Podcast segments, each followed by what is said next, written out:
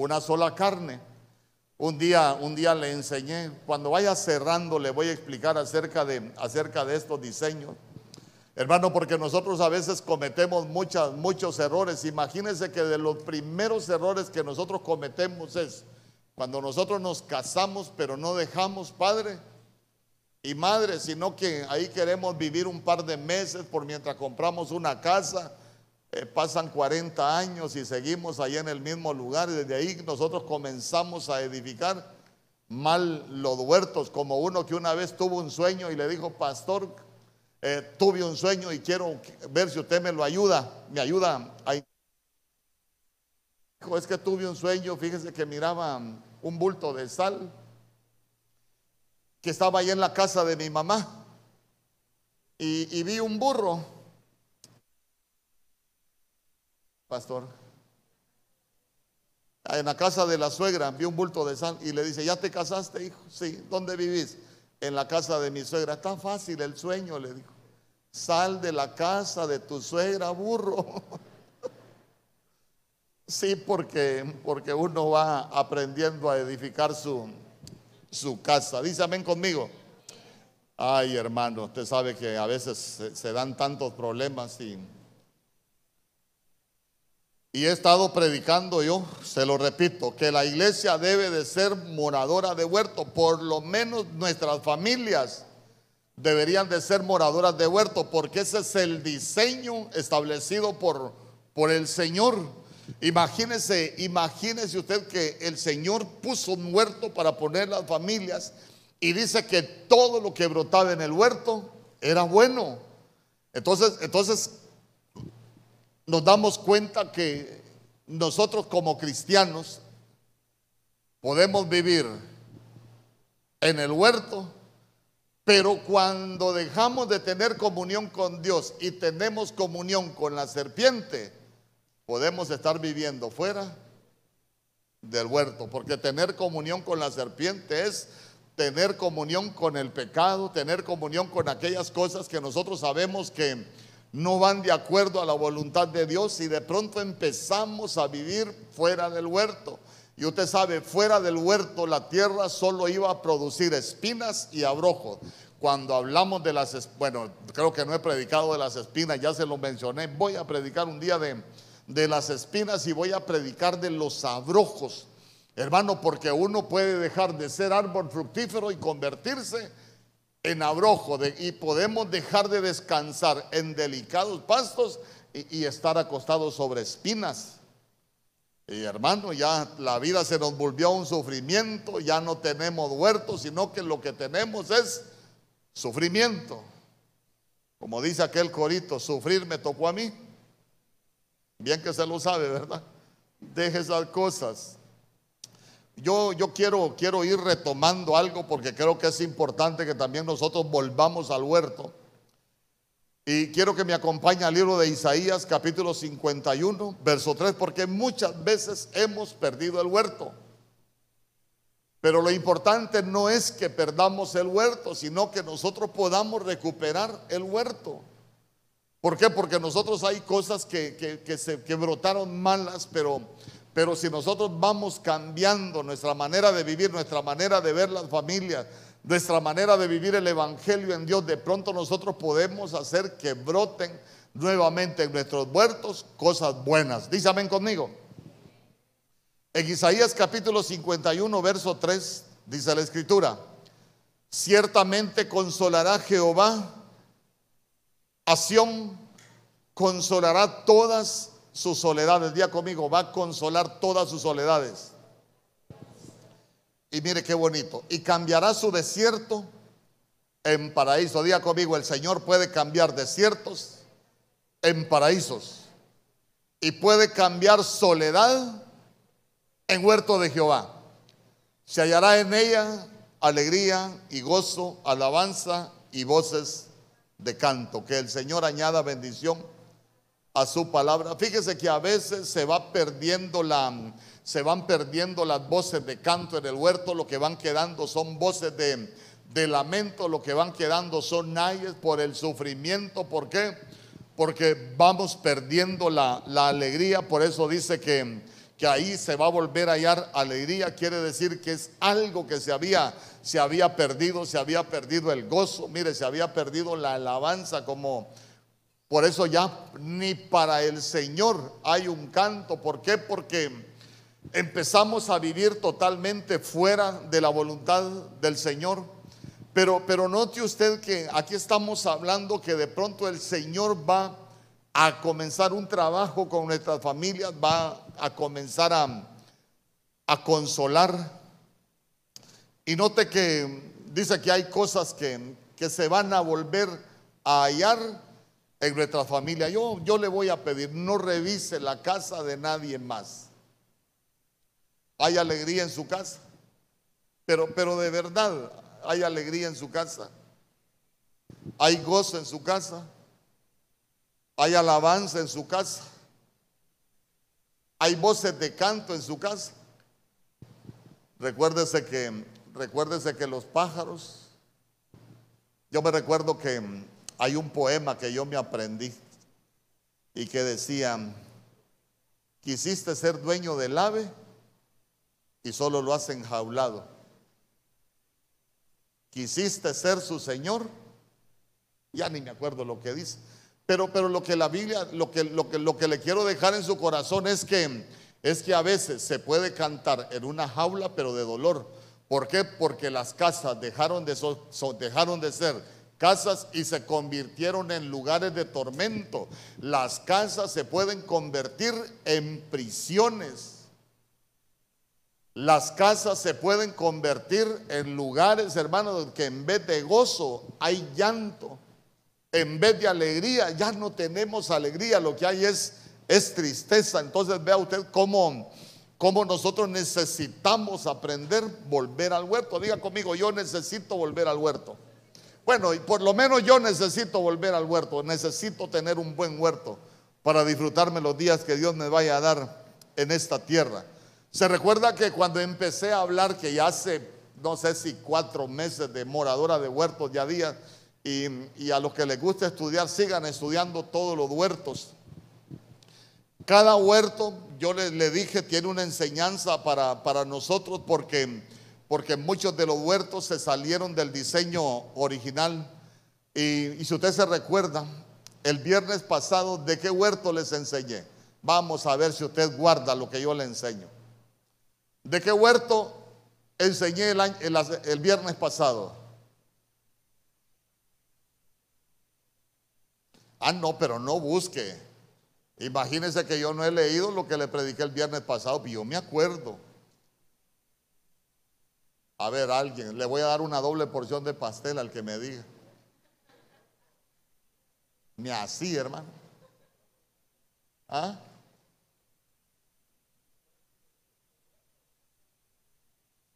la semana pasada le hablé de un huerto que aparece en Juan capítulo 19 y que dice que en ese huerto había un lugar donde nuestro Señor fue crucificado y que también en ese huerto había un sepulcro. Entonces yo le explicaba que ese huerto para nosotros tiene que ser un huerto donde nosotros, en el huerto nosotros necesitamos tener un lugar donde morir y necesitamos tener un lugar para sepultar lo que ya se murió. ¿Por qué? Porque nosotros necesitamos matar lo malo, no necesitamos matar la familia. Nosotros necesitamos matar aquello que destruye las familias, no necesitamos matar lo bueno. El problema es que muchas veces estamos matando el amor, estamos matando la comunión, Muchas veces estamos matando la alegría, estamos matando la unidad de nuestra familia. No, eso no tenemos que matarlo. Nosotros en la familia tenemos que matar el adulterio, tenemos que matar la fornicación. Ya le expliqué que, que fornicación no es lo que la gente cree que, la, que cuando tiene que ver personas que no están casados bíblicamente, la fornicación es otra cosa. Nosotros tenemos que matar la ira, tenemos que matar la contienda, tenemos que matar el enojo, tenemos que matar las cosas que no sirven y las tenemos que enterrar. Se recuerda que le explicaba que el apóstol Pablo dijo, cada día muero yo. ¿Y por qué necesitamos morir cada día? Para que el Señor viva en nosotros. Hermano, pero si nosotros no aprendemos a matar lo malo y no lo enterramos, siempre vamos a vivir con familias en problemadas. Ya le recordé. Entonces, cuando, cuando la Biblia dice en Isaías 51, verso 3, que el Señor consolará todas sus soledades, sabe que esa palabra soledades, entre muchas cosas, significa hogar. Pero entre muchas cosas también significa ruinas, también significa soledad. Pero también esa palabra soledades lo que significa es destrucción. Entonces de pronto nosotros nos vamos dando cuenta que es como que el Señor va a comenzar a hacer un trabajo. Por eso es que el último verso de Malaquías, eh, capítulo 4, verso 6, dice que el Señor va a hacer volver a Elías y va a enviar el espíritu de Elías para hacer volver el corazón de los padres a los hijos y el corazón de los hijos a los padres porque se tiene que recuperar la comunión en las familias, hermano, porque mire, perdóneme, hay cosas que yo se las digo y sé que a veces soy duro, debería de buscar otra manera de decírselas, pero no puedo, créame, pero, pero nosotros somos los culpables de ir destruyendo lo que Dios nos ha dado. A veces le echamos la culpa al diablo y perdóneme, no, nosotros mismos destruimos, nosotros mismos arruinamos, porque no nos atrevemos a morir a lo que nos sirve.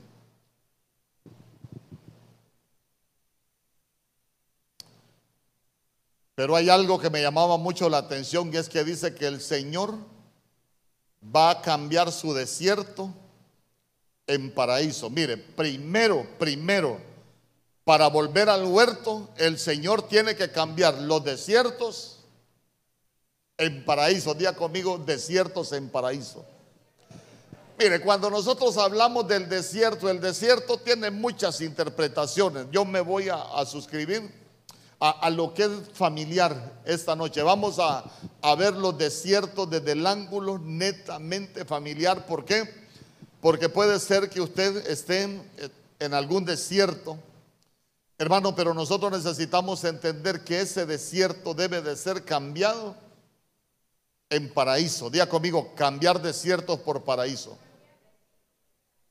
Entonces, aprendamos algo acerca de los desiertos. A ver, de Egipto a Canaán, ¿cuántos desiertos hay?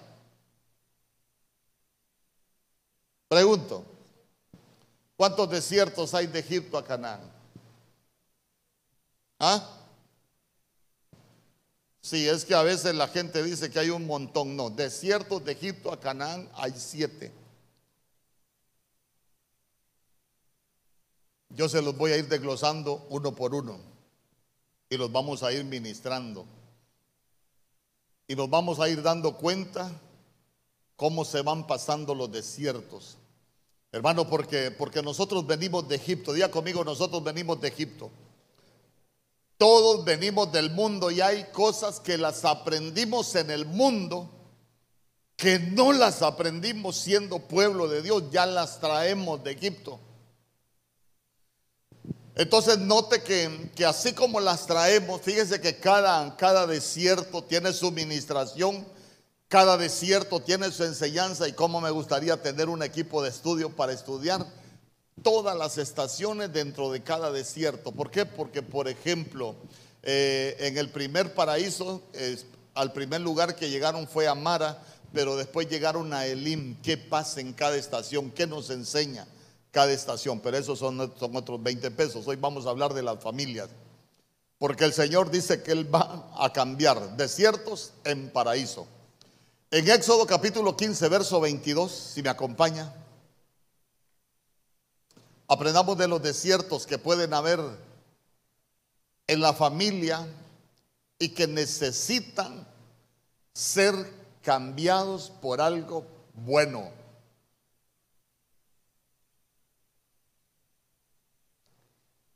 En Éxodo capítulo 15, verso 22, la Biblia dice, e hizo Moisés que partiese Israel del Mar Rojo y salieron al desierto de Shur. Diga conmigo, desierto de Shur. Y anduvieron tres días por el desierto sin hallar agua. Mire los problemas. Mire los problemas. ¿Cuál es el primer problema? Véalo desde el ángulo familiar. Yo, ¿cómo me gustaría que usted ah, me ayude a, interpretar la Biblia?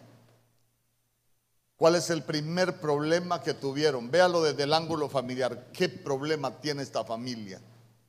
No lo ve, pero no lo vea como el pueblo de Dios, véalo como una casa que salió de Egipto, va camino a la promesa que Dios tiene, pero de pronto llegan al desierto, al desierto de Shur, y dice que anduvieron tres días sin hallar agua. ¿Cuál es el primer problema que se puede tener en una familia? Cuando nuestras familias no son edificadas con el agua de la palabra. Ay, hermano. Como no tenemos el agua de la palabra, vamos a querer edificar la familia con todo lo que aprendimos en Egipto.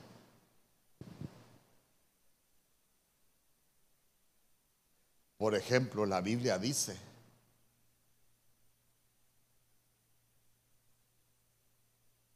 no cometeréis adulterio. Algunos dicen que, lo que se escribió en el Antiguo Testamento ya no tiene validez para nosotros porque estamos en otro tiempo, pero ya se dio cuenta que, que la ley no cambió, más bien le agregaron. ¿Por qué? Porque nuestro Señor dijo, no cometeráis adulterio, mas yo digo, todo aquel que mira una mujer para codiciarla, ya adulteró con ella en el corazón. Pero como a veces no tenemos el agua de la palabra o, se nos acabó el agua de la palabra, hermano, fíjese que en Estados Unidos, como es el país de las estadísticas, ¿sabe usted que el 70% de los matrimonios que se separan o que se divorcian en Estados Unidos son cristianos. Aquí en Honduras no hay estadística, porque nosotros no llevamos estadística de nada. Pero imagínese usted cuánta familia cristiana no conocemos nosotros que se divorcia. Y yo le pregunto, si somos cristianos y tenemos el agua de la palabra, eh, ¿seríamos nosotros los que deberíamos estarnos divorciando? Yo creo que de ninguna manera. Creo que nuestras familias más bien deberían de ser un ejemplo. Que todos los que vieran nuestras familias dijeran, qué bonito viven los evangélicos. Hermano, pero a veces dicen que qué feo vivimos los evangélicos. ¿Y el agua de la palabra dónde está?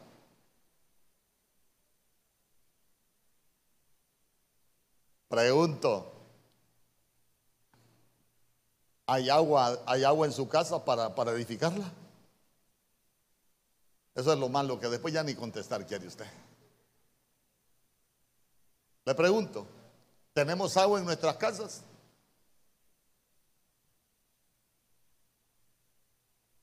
Mire, le voy a explicar cuándo tenemos agua. A veces a muchos de nosotros nos, nos gusta insultar. Aquí no, porque aquí Aquí solo nos faltan las alas, hermano.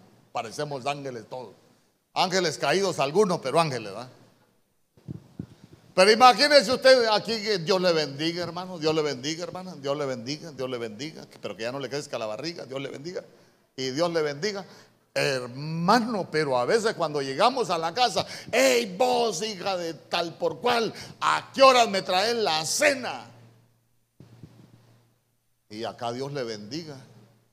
Y allá, hermano, como grita, ¡Ey vos! Tal por cual. Y, y, sabe qué? Así no se edifica una casa. Quiere decir que el agua la dejamos en la iglesia, no le estamos llamando para la casa. Yo, yo le quiero preguntar, ¿cómo se trata usted con su familia? ¿Se trata bien usted con su familia?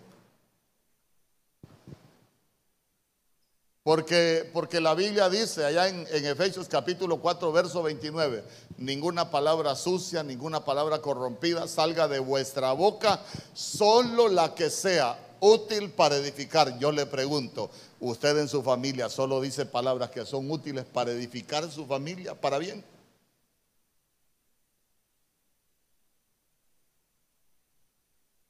Le pregunto.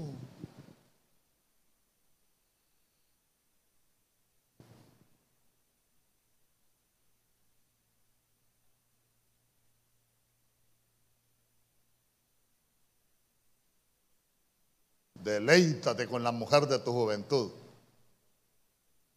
Ay, pastor, mi mujer ya está vieja. Mire, tiene 50, la quiero cambiar por dos de 25. Una para tener en la casa y otra para andar en la calle por si acaso.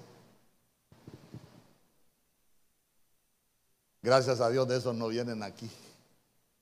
Pero por si acaso, se lo tengo que predicar.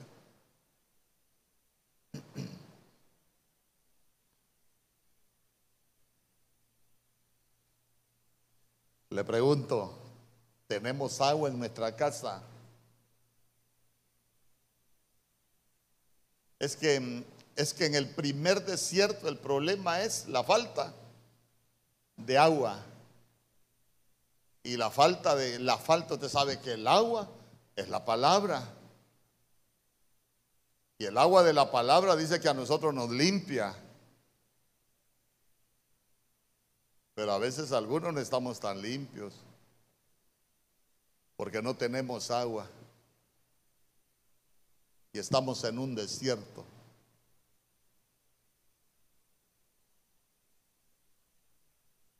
Pero qué feo que usted se queda muy callado.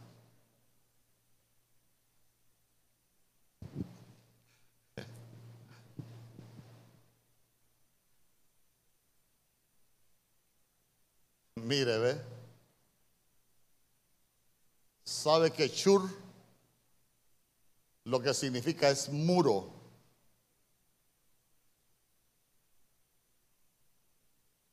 Pero también significa pared.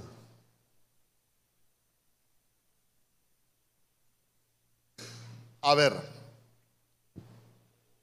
si nosotros le ponemos muro a una casa, ¿para qué le ponemos muro? Para protegerla. Si le ponemos paredes a una casa es por nuestra seguridad. Amén. Por el lado bueno. Pero como estamos hablando del desierto, tenemos que verlo por el lado malo. ¿Será que a veces será que a veces uno en la familia puede ser como una pared? ¿Ah? Le pregunto, ¿será que muchas veces uno puede ser como una pared en una familia? ¿Sabe cuándo uno puede ser como una pared? Cuando uno tiene sus ideas y uno cree que tiene la razón. Pared no es no está edificando la casa, no está fortaleciendo la casa, no está para seguridad de la casa, sino que lo que está causando es un problema. Mire, de las cosas que se vuelven como muros es es a veces lo que nosotros aprendimos en Egipto y que bíblicamente no es bueno. Por ejemplo, yo he conocido hombres que que a la mujer ahí la tienen, ahí la tienen, ahí la tienen, que no le hacen ni caso, y, la mujer, amor, ayúdame en tal cosa, comprame aquí, mira, eh, dame dinero. No, no, a vos no te puedo dar nada de lo que me pedís porque yo le tengo que ayudar a mi mamá, porque la primer mujer que yo conocí es mi mamá. Entonces, ¿para qué se casó? Hubiera seguido con su mamá.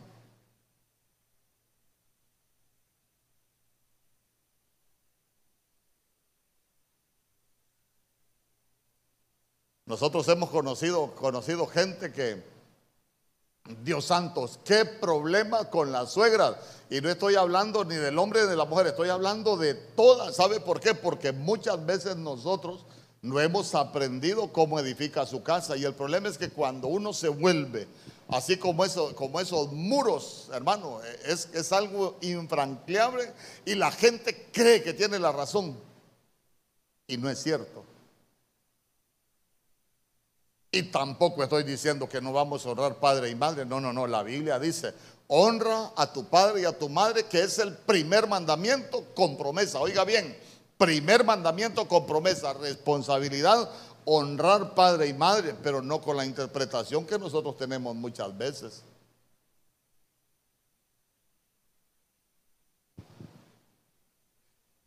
Entonces, vea usted que antes de ser para protección y para, para fortalecer los hogares, nos volvemos un obstáculo muchas veces. Nosotros mismos nos ponemos obstáculos y nosotros mismos vamos dañando la familia. ¿Y sabe cuál es el gran problema? Y ya se va a dar cuenta usted que, que, el no haber agua, eh, esos obstáculos que hay en la casa. Hermano, mire, eh, Éxodo capítulo 15, verso 23. Como ya no hay agua, cuando no hay agua, le dije, puede haber maltrato, puede haber adulterio, puede haber engaño, puede haber mentiras, hermano, pueden haber tantas cosas. Entonces, mire, como no hay agua, ¿a dónde llegaron? Y llegaron a Mara y no pudieron beber las aguas de Mara porque eran amargas, por eso le pusieron el nombre de Mara. Diga conmigo, llegaron. Quiere decir que Quiere decir que comenzaron a caminar por un camino sin agua. Póngale camino de maltrato, camino de violencia, camino de golpes, camino de, de ofensas, de adulterio, de engaño, de mentira. ¿Y a dónde llegaron? A Mara. El Señor nos los puso en Mara. Uno debe de tener cuidado de no llegar a Mara y sabe que Mara lo que significa es amargura. ¿Cuántos han escuchado hablar de Simón Freud? ¿Cuántos han escuchado hablar de Simón Freud? El psicoanálisis y todo lo que usted quiera de Simón Freud. ¿Sabe usted que hay un, hay un, hay un maestro de Harvard que se dedicó a estudiar el comportamiento de Simón Freud, hermano, hasta el hermano Arjona sabe de Simón Freud. No le pide ayuda, ayúdame Freud, no le dijo pues. ¿Ah? Pero escuche, escuche. ¿Sabe que Simón Freud, con el psicoanálisis, él estudiaba las personas? Y dice que él se volvió especialista en verle los defectos a las personas. Y hasta dejó un escrito donde él, donde él dejó plasmado que a él, a la humanidad, dice que es para él era como basura. Porque estamos llenos de imperfecciones.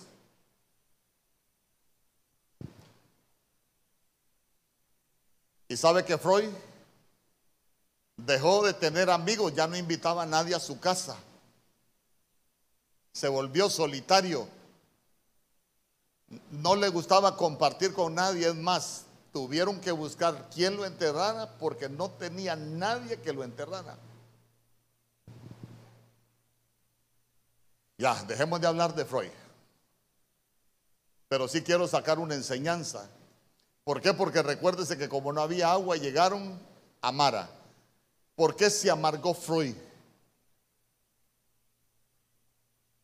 Por andar viendo lo malo, los defectos.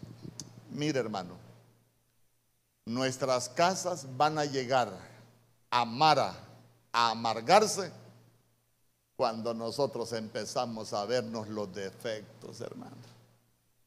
Mm.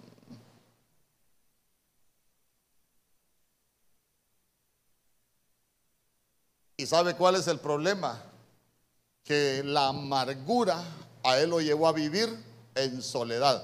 Pero eso para nosotros tiene una enseñanza. Yo le iba a hablar de la amargura, todo lo que puede implicar, pero se lo quiero, se lo quiero hablar con ejemplos. Eh, porque, por ejemplo, imagínense usted, cuando una mujer le dice a un hombre, mira, anda a allá con el chucho, mejor. Porque es mejor, fíjate que mucho calor. ¿No será que hay algo que ya no nos gusta? Y aunque no digamos amén, nos vamos amargando. Y eso es lo que va provocando que vaya habiendo una separación en el matrimonio. ¿Por qué? Porque empezamos a vernos los defectos y a señalarnos.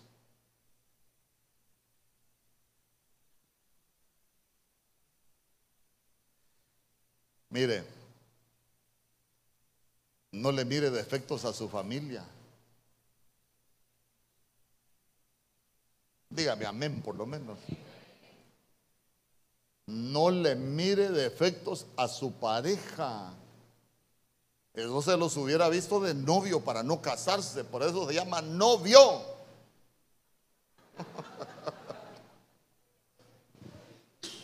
Y si usted cuando anduvo de novio no vio y se casó, pues se fregó. Pero ¿sabe cuál es el problema? Que a veces en el matrimonio empezamos a, vernos defectos. Uy, qué feo roncas. Mejor dígale, qué bonito roncas. Me hace recordar el ferrocarril de la costa norte.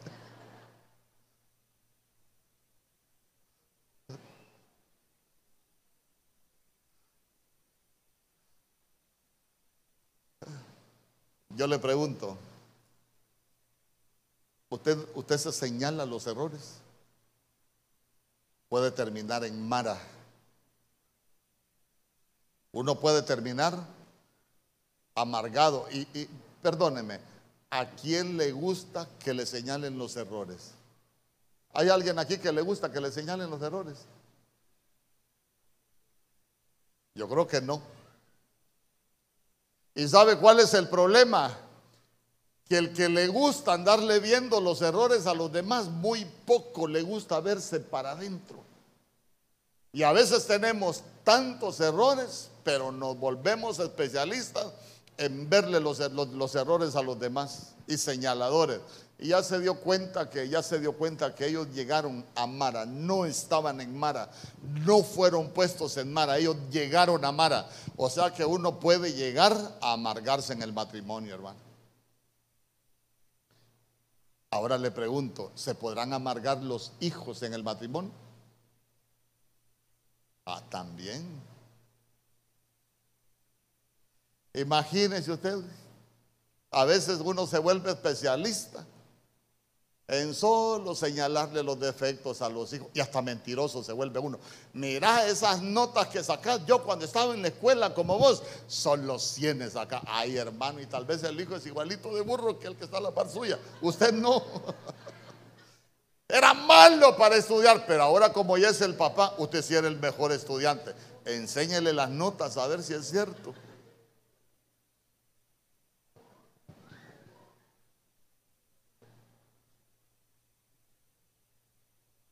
¿Y sabe cuál es el problema? Mire, préstele atención. A mí Adolfo me manda ahí algunas noticias. Préstele atención a cuánto, cuánto jovencito en esta zona se suicida porque sus padres los hostigan con, con algunas cosas, hermano. Terrible. Imagínese usted en su misma casa se sienten tan hostigados que los hijos terminan cometiendo errores. Usted no ha llegado a Mara, ¿verdad? Usted no se ha amargado todavía. Le voy a contar otra. Una vez dice que iban dos hombres allá para un río y se encontraron una mujer que se estaba quejando, iba bien vestida. Y le preguntaron por qué se estaba quejando y le dijeron, no, es que queremos, quiero, dijo la mujer, pasar el río, pero no hay quien me lleve y no quiero mojar mi ropa. Entonces dice que los dos hombres se pusieron de acuerdo, se agarraron las manos, venga, nosotros la vamos a llevar. Cargaron a la mujer y la llevaron al otro lado, pero después de que la pasaron al otro lado, dice que uno comenzó a quejarse. Ay, por esa mujer mojé mi ropa. Por, esa, por cargar esa mujer me duele la espalda. Y por cargar esa mujer, y empezó a quejarse por cargar esa mujer. Y el otro solo lo escuchaba. Comenzaron a platicar de otra cosa. Y al rato, mira, es que ni se me ha secado la ropa por esa mujer. Ella bien seca, ya yo bien mojado todavía. qué barbaridad. Con este dolor de espalda, hasta cansado terminé. Aquí me voy a detener. Y se sentó. Y le preguntó al otro, ¿y vos? ¿No estás cansado? No, le dijo. Porque yo a la mujer la crucé el río y me olvidé de ella. vos es que tenés el problema que vas avanzando por el camino y todavía te venís acordando de la mujer. Yo ya no me acuerdo, le digo. Enseñanza para nosotros. Las cosas que pasan en nuestra familia y que no perdonamos y que nos vamos quedando con ella y las vamos guardando y no aprendemos a perdonar, nos van a amargar.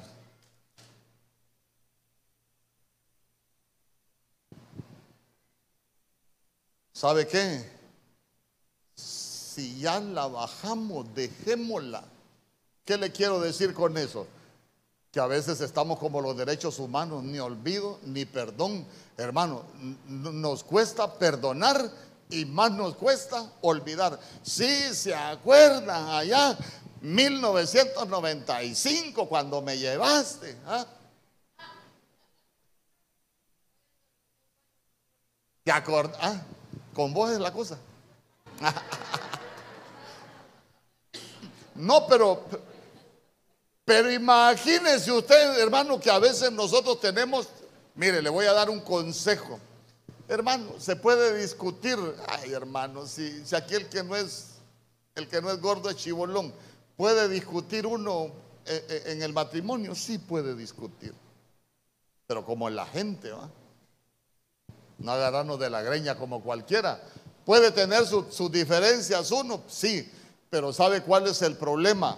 Que cuando uno vaya, vaya a discutir un asunto, no saque las cosas del pasado. Hermano, si imagínese usted que el Señor dice que cuando nosotros confesamos los pecados, los agarra, los avienta al fondo de la mar y nunca se vuelve a acordar de ellos. Y a veces nosotros cuando, cuando tal vez un, un problemita ahí y empezamos a sacar todo lo que nos ha ocurrido en la vida. Eso no es así, hermano. ¿Te acordás vos hace 10 años? Y sabe que es lo más tremendo, perdóneme las mujeres, las mujeres se acuerdan de todo, hermano. Hasta de la fecha se acuerdan.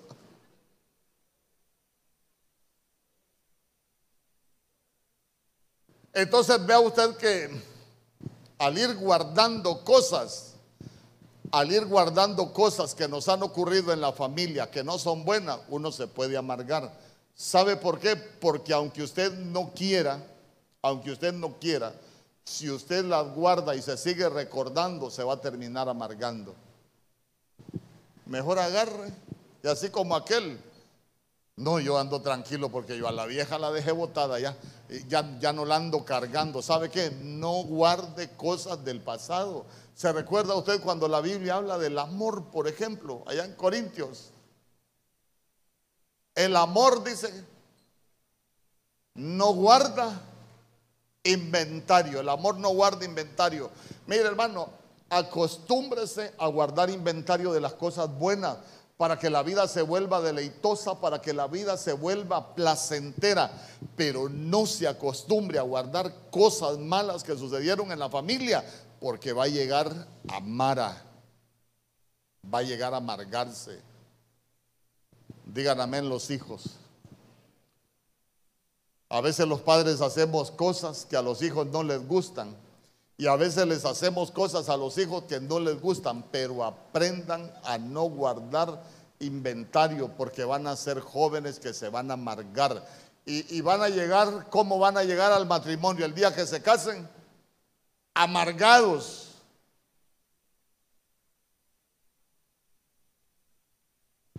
Por eso es importante perdonar y olvidar. No andar cargando las cosas que no sirven. Dice amén conmigo. Porque mire usted qué interesante. Llegaron a Mara. Mire, hay otra cosa que nos puede amargar. Ellos iban caminando y ¿qué andaban buscando? Agua. Y cuando no encontraron agua es que llegaron a Mara, a amargarse. Fíjese bien. Por eso Los, los, los noviazgos deben ser largos. No que hoy solo se conocen y andemos. No es así. Ya conmigo, noviazgos largos. No, los viejos no, los hipotes digan noviazgos largos. Compromisos cortos, matrimonios para toda la vida. ¿Sabe por qué? Porque el noviazgo es para conocerse, no para andarse amontonando. El matrimonio es para conocerse, no para estudiar autonomía tocando otro cuerpo. El noviazgo no es eso. Cuando, cuando, cuando los jovencitos anden buscando novia, si es una jovencita, vaya a la casa de, ahí con, con, el pretendiente, a la casa de su mamá y mire cómo la trata y mire cómo lo tratan.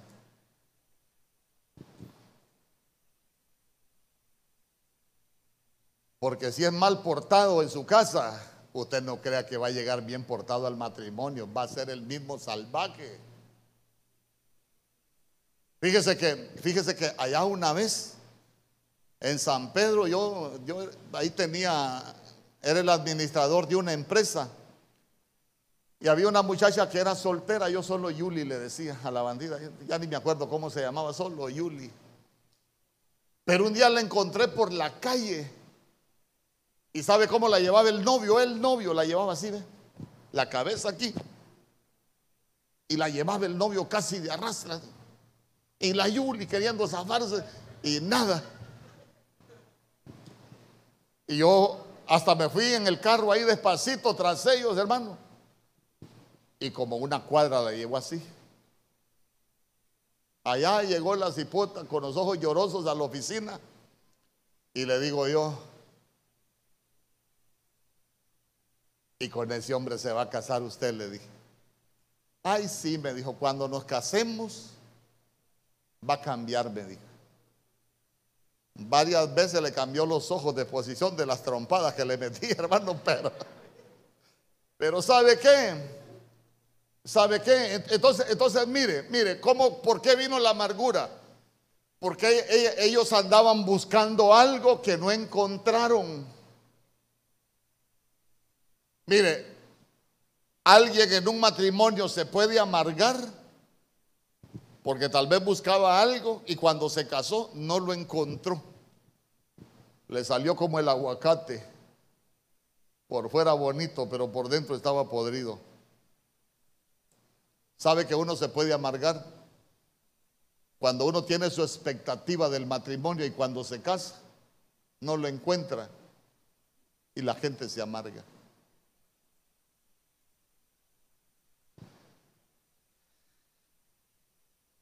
Porque andaban buscando agua, pero no le encontraron y se amargaron. Eh, no le vaya a pasar como aquel que dice que andaba buscando novia y a toda jovencita que encontraba le daba la mano y decía, con una mujer que tenga manos buenas, con esa me caso. Y le, daba la mano y la mano suavecita, no, con esta no, esta no sirve. Se encontraba con otra, le daba la mano, ah, esta no, no sirve. Y se encontró con un hermano que desde que le tocó la mano un callo aquí. Y dijo, esta es trabajadora. Y dijo, con esta me caso. Vino, se enamoraron, pidió la mano, se casaron. Y, ya después de la, de la, luna de miel le dijo, amor, hágame tortilla. No puedo, le dijo. No puede, no. Hágame desayuno. No puedo, no sé hacer nada. Y el callo, mi amor de pasado. Ay, hermano. Díganme los jóvenes, cuando, cuando se vayan a casar, vea la que no tenga callo por andarse teniendo la quijada, porque después se le va a hacer difícil a usted. Amén. Ah, andaba buscando una cosa, pero le salió otra. Hermano, imagínese usted una, una mujer, ¿qué puede buscar una mujer? eh, puede buscar un hombre para casarse, para que le dé seguridad, para que le dé compañía, eh, para que le brinde protección. Pero si el hombre es descuidado, la mujer se amarga.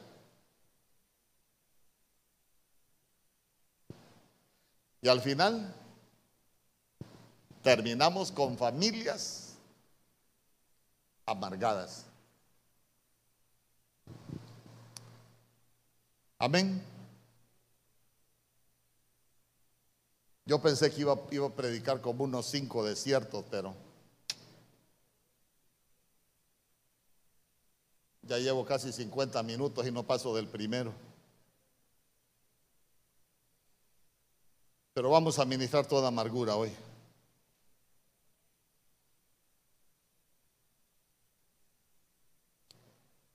Sabe que cuando no encontraron agua, ¿qué hicieron ellos? Murmuraron, ¿se recuerda? ¿Ha leído usted Éxodo 15? Dice que ellos murmuraron, diga conmigo, murmuraron.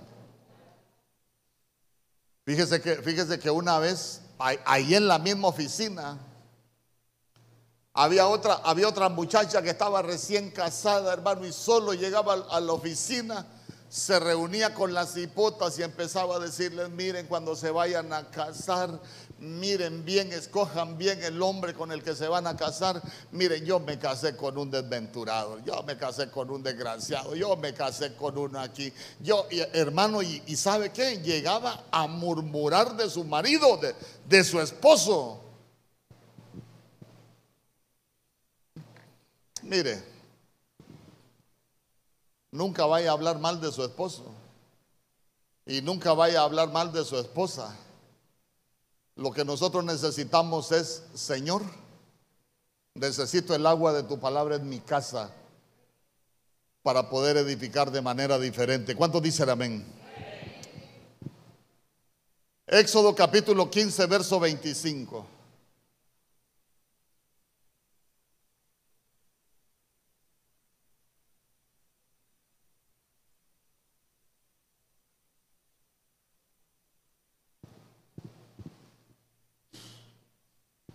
Y Moisés clamó a Jehová y Jehová le mostró un árbol. Día conmigo, Jehová le mostró un árbol. ¿Y qué hizo con ese árbol? Lo echó a las aguas. ¿Pero cómo se llamaban las aguas? Las aguas de Mara, eran aguas de la amargura. Pero vean ustedes que el Señor les mostró un árbol, ellos le echaron ese árbol a, a las aguas y dice que las aguas se endulzaron. Ahí les dio estatutos y ordenanzas y ahí los probó.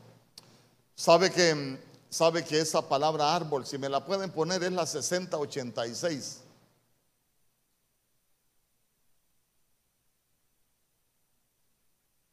Oiga bien, Moisés clamó a Jehová y Jehová le mostró un árbol. Día conmigo, Jehová le mostró un árbol. Guárdese eso. Guárdese eso. Jehová le mostró un árbol. Y mire usted que echaron ese árbol a las aguas y las aguas de la amargura se endulzaron. A ver, vamos a ver, árbol. Mire lo que, entre muchas cosas, ¿qué significa ese árbol? ¿Ya vio qué significa ese árbol? Aquí. Carpintero. Mire, ve, ahí. Ese árbol significa carpintero. ¿A quién le decían el hijo del carpintero? El padre, mire, eh, mire, Moisés clama al Señor y el Señor le mostró un árbol. Y ese árbol lo echaron a las aguas amargas y dice que las aguas se endulzaron. Yo le pregunto, ¿puede volver el deleite a una familia que está destruida? Sí puede volver. Lo que tenemos que echarle a las aguas amargas es a Cristo. Porque eso fue lo que hicieron. Ahí está el árbol, ahí está Cristo. Y nosotros necesitamos volvernos a Cristo. ¿Sabe por qué le dieron de beber hiel y ajenjo en la cruz?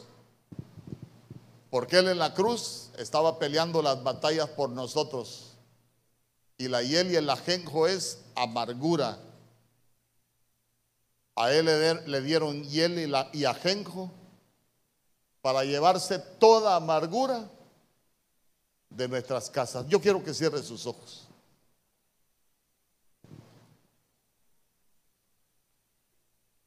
Yo quiero que cierre sus ojos. Quizás no voy a llamar a nadie al frente,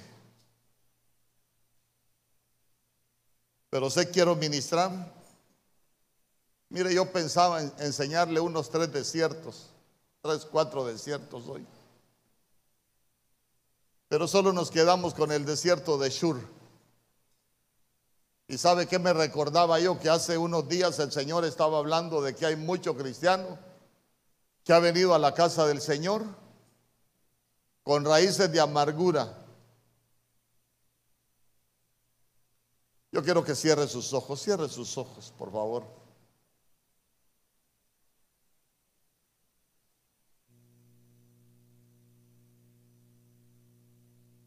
En el nombre poderoso de Jesús. Porque a veces nosotros necesitamos a alguien para que endulce las aguas. Porque uno en el matrimonio se puede amargar. Hay hijos que se pueden amargar. Y note que hay muchas razones por las cuales uno se puede amargar en la familia. Porque no encontramos lo que buscamos, por andar cargando cosas del pasado, errores que se cometieron en el pasado, pero que nos cuesta tirarlos, ahí los andamos cargando y no nos despojamos de ellos. Y muchas veces nos reconciliamos, nos pedimos perdón, pero, pero no los votamos en el nombre poderoso de Jesús. Y muchas veces nos amargamos porque o solo vemos defectos y señalamos o nos amargamos porque nos pasan señalando los defectos. Que no servimos para nada. Y empezamos a decir tantas cosas. En el nombre poderoso de Jesús. En el nombre poderoso de Jesús. Yo quiero que usted revise su corazón esta noche. No revise el corazón de nadie más. No vaya a pensar usted, voy a revisar el corazón de mi esposo. No, no, no. Revise su corazón. Si no ha brotado alguna raíz de amargura, si no te has amargado por algo por algo que aconteció, por un señalamiento, por un insulto, porque no has encontrado lo que buscabas.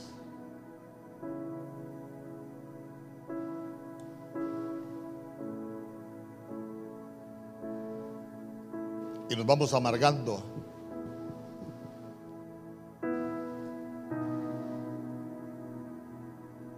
Pero hay alguien que puede hacer volver el deleite a nuestras casas.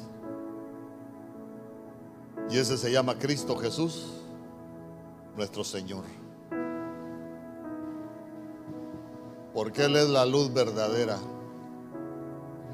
Y ya se dio cuenta usted que en el libro de Génesis capítulo 1, verso 1, cuando estaba reinando el caos, lo primero que el Padre hizo para ordenar el caos que había, Él dijo, sea la luz. Porque sin la ausencia de la luz vamos a vivir en tinieblas. Sabe que científicamente está comprobado que las tinieblas no existen. Lo que existe es falta de luz. Por eso es que cuando se enciende la luz se erradican las tinieblas. Pero usted se va a dar cuenta que las tinieblas no pueden erradicar la luz.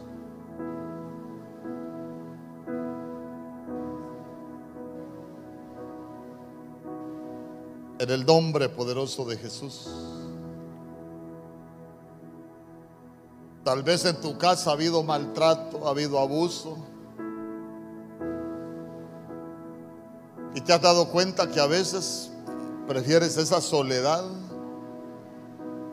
Te aíslas. No quieres compartir, ya a veces no ya no lo quiero ni ver. Ya no la quiero ni ver, ¿no será que te amargaste?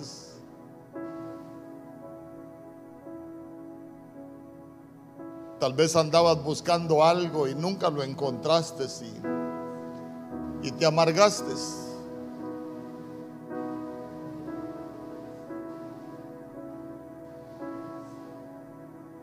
A veces hay muchos hijos que se han amargado. En el nombre poderoso de Jesús, ahí cada uno con su matrimonio, cada uno con su matrimonio. Pero yo quiero preguntarle a los jóvenes. Y mire, los padres necesitamos aprender. Cuando uno de pastor llama y sus hijos pasan, usted no les pregunte cuándo te amargaste o cuándo tal cosa. Si ellos pasan, dele gloria a Dios. O más bien ore, Señor, si mis hijos se han amargado, que mis hijos puedan ser libres. Yo Acá yo estoy viendo una muchacha que te has amargado por lo que has vivido. Yo te voy a pedir que vengas al frente. No tengas temor. No tengas temor.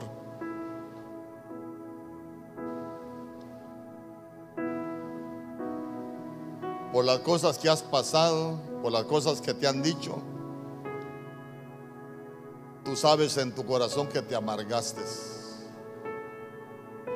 No te vayas igual. No te vayas igual ni tengas temor del que dirán. No, si cuando cuando Dios habla, aproveche el tiempo de tu visitación. Cuando Dios habla es porque es porque quiere que te vayas sana. Dios te bendiga.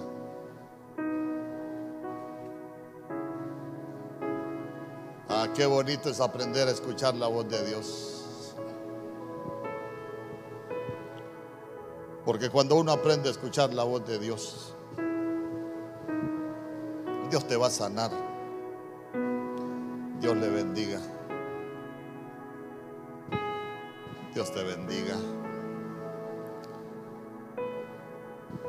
A veces nosotros ni cuenta nos damos como los hijos se amargan en las casas. A veces nosotros ni cuenta nos damos que tenemos hijos que a veces están pensando en quitarse la vida. Hijos que se quieren ir de las casas porque no nos aguantan.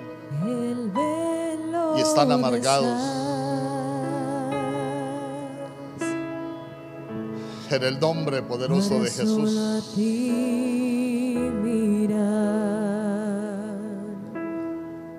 Para eso te trajo el Señor. Arranca de raíz.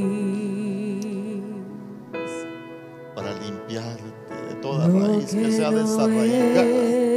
De Toda raíz.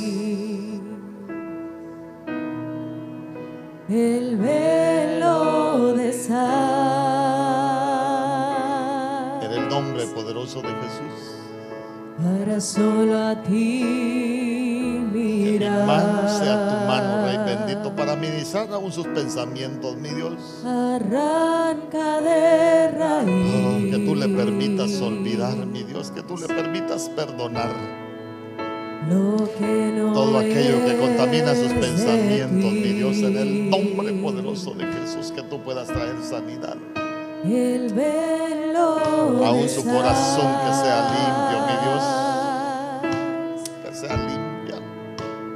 Solo a ti. En el nombre poderoso de Jesús, con la autoridad que tú le diste a Jeremías, mi Dios, para desarraigar, que sea desarraigada de tu vida toda raíz de amargura Voy a seguirte. y que sea plantado algo nuevo en tu vida, tus sueños, tus anhelos, lo que has deseado, aquello que ya hasta había perdido sentido en tu vida, que lo vuelvas a recuperar en el nombre poderoso de Jesús. En el nombre poderoso de Jesús yo bendigo tu vida. Que a partir de este día puedas vivir de manera diferente. Oh, mi Rey bendito. En el nombre poderoso de Jesús. Ministra aún sus pensamientos.